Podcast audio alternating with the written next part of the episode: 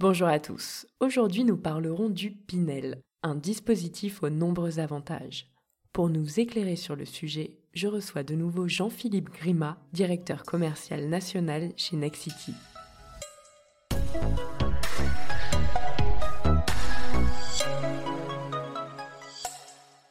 Alors Jean-Philippe, ma première question, qu'est-ce que le dispositif Pinel? C'est un dispositif fiscal mis en place en 2015 par le gouvernement pour favoriser l'investissement dans l'immobilier.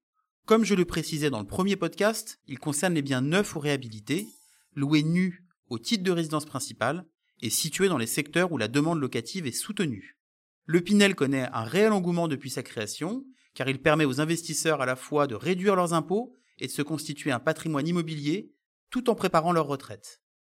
Et alors, quelle est la durée de vie du dispositif Pinel? La loi Pinel vous permet de réduire vos impôts sur une durée maximale de 12 ans.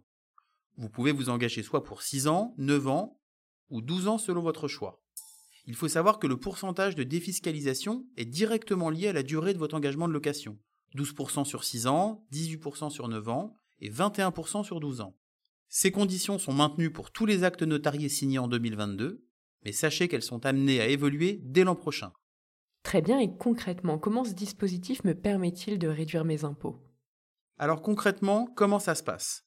Pendant les 9 premières années, je réduis de mes impôts 2% du montant de l'investissement, puis 1% par an de la 9e à la 12e année.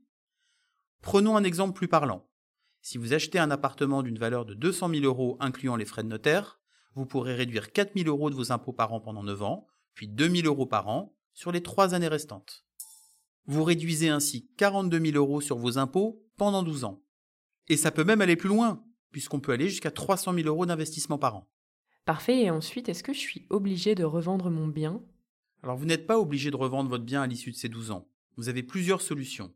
Soit le revendre et récupérer les capitaux amortis et une éventuelle plus-value, soit garder le bien et le mettre en location libre, ou pourquoi pas en location meublée et profiter des avantages fiscaux du statut de loueur meublé.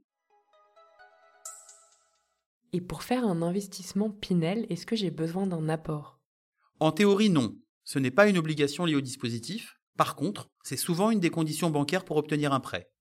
Généralement, les banques demandent un apport au moins égal au montant des frais de notaire. Comme ils sont moins élevés dans le neuf, l'apport sera donc moins conséquent. Parfait, et côté financement, comment ça se passe? Comme souvent dans le cadre d'un investissement locatif, pour financer l'achat, vous opterez pour un crédit immobilier. La mensualité de prêt sera en partie compensée par le loyer perçu, mais également par l'économie d'impôt générée par le dispositif Pinel. La différence sera donc complétée par une participation modérée de votre part et qui doit correspondre à l'épargne que vous avez choisi d'investir chaque mois. Très bien, et quant à mes revenus locatifs, est-ce qu'ils sont imposés dans le cadre du Pinel? Oui, les revenus locatifs générés par le Pinel sont imposables. Néanmoins, comme toute location nue, l'ensemble des charges afférentes à l'investissement sont 100% déductibles de vos revenus fonciers. C'est le cas notamment des intérêts d'emprunt, des assurances et de toutes les charges liées au logement, ou encore de la taxe foncière.